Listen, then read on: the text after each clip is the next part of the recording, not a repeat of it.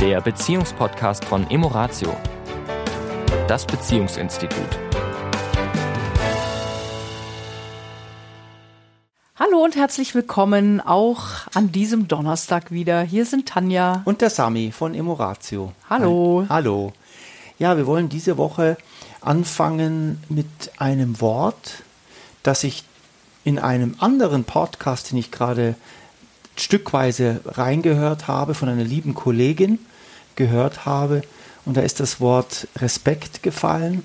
Und ich dachte mir, wir machen noch einmal, ich weiß, dass es schon mal unter den Stärken, Tugenden war, aber dass wir noch mal über das Thema Respekt sprechen, weil Respekt ist ein sehr starker Kit innerhalb von Beziehungen. Vorhandener Respekt oder nicht vorhandener Respekt kann in Beziehungen entscheidend sein, ob ein Gespräch gut wird oder nicht gut wird. Vielleicht sollten wir sogar an der Stelle noch mal kurz darüber sprechen, was wir denn unter der Begrifflichkeit verstehen. Ja, also Respekt ist ja auch eins der Worte, was, wo auch jeder Mensch ein bisschen eine andere Vorstellung von hat. Ne? Ja. Was bedeutet Aber vielleicht denn? bevor wir sagen, was wir darunter verstehen, Mhm. würde ich kurz mal, woher das Wort eigentlich kommt, weil ich finde, es ist gar nicht so schlecht, das auch mal zu, äh, zu verstehen.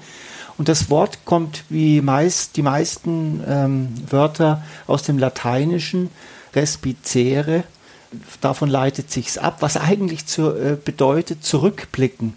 Was aber damit eigentlich gemeint ist, ist, im Deutschen sagen wir ja auch die Rücksicht. Das ist ganz interessant, Rücksicht, was wir darunter verstehen und was es eigentlich vom, wenn man die Handlung Rücksicht heißt, ich gucke zurück, aber eigentlich ist damit gemeint, dass ich ein Gefühl dafür bekomme, ein Gespür dafür bekomme, was im Raum passiert, in dem ich gerade bin, was mit Menschen passiert, die gerade in dem Raum sind, dass ich äh, ein Verständnis dafür habe, dass, nicht, dass ich nicht alleine auf der Welt bin und dass meine Sicht der Dinge nicht die einzige ist, sondern dass es noch andere gibt. Und das ist mit Rücksicht, äh, mit Hat so auch ein bisschen was, ne? Ich trete einen Schritt zurück, um besser auf die Dinge blicken zu können.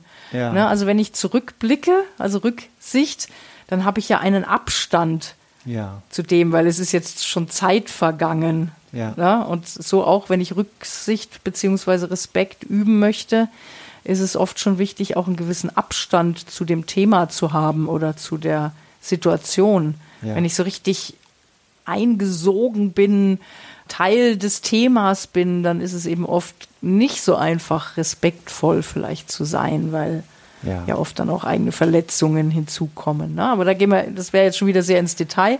Und, ja und es ist auch sehr interessant, dass man Respekt, wie übrigens auch Autorität, nicht einfordern kann. Also ich möchte, dass du mich respektierst, ist eine Forderung, die äh, unsinnig ist, weil Respekt etwas ist, was eine Einstellung bei demjenigen ist, der sie ausstrahlt. Da sind wir natürlich auch so ein bisschen wieder In die- einem Dilemma. In einem Dilemma, auch in einer, in einer psychologischen Frage, die wir alle kennen. Liebe dich selbst und dann kannst du erst andere lieben. Und tatsächlich geht es auch darum, wenn du Respekt von anderen für dich wünscht, dann darf ich natürlich in erster Linie auch, auch Respekt vor mir selbst haben. In meinen Alltag mich selbst mich respektieren. selbst respektieren. Und das ist ein sehr, ein sehr großes Feld. Was, was bedeutet mich selbst respektieren? Ja? Wo, fängt, wo fängt das an? Und ich glaube, da sollten wir erst einmal ansetzen, weil wir oft ja Respekt einfordern. Und ich glaube, Respekt kommt von ganz, den, den kann man nicht einfordern, sondern den kann ich nur leben. Und dann kommt Und dann ist ja auch interessant, wenn ich mich selbst respektvoll verhalte, wenn, mich, wenn ich mich im Rahmen meiner Möglichkeiten respektvoll anderen gegenüber verhalte, ja, dann, dann gibt mir das ja auch eine Kraft und Stärke, die auch dazu führt, dass ich Verhalten anderer auch nicht so schnell als respektlos empfinde, weil ich das nicht so schnell persönlich nehme. Also da sind wir wieder beim Thema. Wenn ich in mir gesettelt bin, ja, in, in, mit mir im Guten bin und jemand sagt einen blöden Kommentar, ja, dann kann ich den natürlich viel leichter dort lassen und sagen, aha, ist so interessant, was derjenige von sich gibt. Ja. Es ist viel, viel leichter damit umzugehen. Ja, da kommt dann Humor, kann dann eine gute Ressource sein, aber die Ressource auf den Zugriff auf diese Ressource geht natürlich nur, wenn ich ein guten Selbstrespekt habe. Ja, und wenn ja. der nicht da ist, dann neige ich natürlich eher dazu, Kommentare, Kritik, Verhalten anderer sehr schnell auf mich zu beziehen. Ja. Und dann äh, eben kann eine Bemerkung, die der andere vielleicht gar nicht so gemeint hat, plötzlich respektlos ja. rüberkommen. Ja. ja, wo dann oft auch derjenige, der das gesagt hat, manchmal so, hä, was, wie, wie, wie denn, hä, war doch so gar nicht gemeint. Ja. Was ja dann in Beziehungen oft das Problem ist. Ja? ja. Und äh, natürlich ist Selbstrespekt, ein Selbstrespekt ein, ein, ein sehr großes Thema. Das fängt mit der Psyche an, also wie rede ich mit mir selber, wie sind so meine inneren Dialoge, mein, mein Kritiker, der innere Kritiker, wie spricht der mit mir? Und zwar nicht nur erst seit letzter Woche, sondern seitdem ich eigentlich ein Kind bin. Und das ist, was du sagst, ganz wichtig. Also dieser innere, respektvolle Ton mit mhm. sich. Ja. Also immer wieder so bei dem Selbstmitgefühlsthema. Na, wenn mir was misslungen ist, wenn, wenn ich mit mir gerade vielleicht im Hadern bin, wie rede ich denn dann mit mir selbst? Ist das respektlos, angreifend, wie du mhm. sagst, der innere Kritiker? Mhm. Oder ist es eben eher gütig und wohlwollend und respektvoll? Ja, okay, du hast jetzt gerade eine Herausforderung. Ja. Auch, äh, äh das war jetzt, sag ich mal, das, das Geistige, aber auch der Körper. Mhm. Wie respektvoll gehe ich mit meinem Körper um? Wie pflege ich ihn? Mhm. Wie, wie achte ich auf ihn? Das ist ja auch, wenn ich mir natürlich jeden Tag zwei Schachteln Zigaretten reinziehe und Alkohol, andere Süchte, wie auch immer, mhm. mhm. dann gehe ich nicht sehr respektvoll mit meinem Geschenk, mit diesem Geschenk meines Körpers um. Und äh, da bin ich auch sehr sicher, dass das einen Zusammenhang hat mit dem, mit dem geistlichen mm, Selbstrespekt. Mm, ja, also es ist meine Meinung dazu, mm. aber vielleicht noch, noch Begriffe, die mit Respekt zu tun haben, also die Achtung vor mir selber zu anderen, Höflichkeit mhm. zu mir selber, zu anderen, Fairness, Anerkennung. Das Wort Autorität hatte ich schon, ja, Toleranz. Ähm, und natürlich gibt es ein, ein Gegen, Gegenpart. Und das wäre natürlich, das haben wir alles schon gehört, ist respektloses Verhalten, ja, Geringschätzung, Herablassung, Demütigung, Kränkung, Missachtung. Das sind alles Begriffe, die damit mit reingehen in die mhm. Respektlosigkeit. Mhm. Aber lass uns nochmal, wir sind ja hier in einem Paar-Podcast, nochmal zurückkommen. Es fängt wie immer mit mir selber an. Möchte ich von dir respektiert werden, mein Schatz? Dann natürlich darf ich dir Respekt äh, entgegenbringen, aber bevor ich das tue als eine Handlung, als eine bewusste Handlung, ich reiß mich jetzt mal zusammen und schenke dir Respekt, mhm brauche ich Respekt zu mir selber.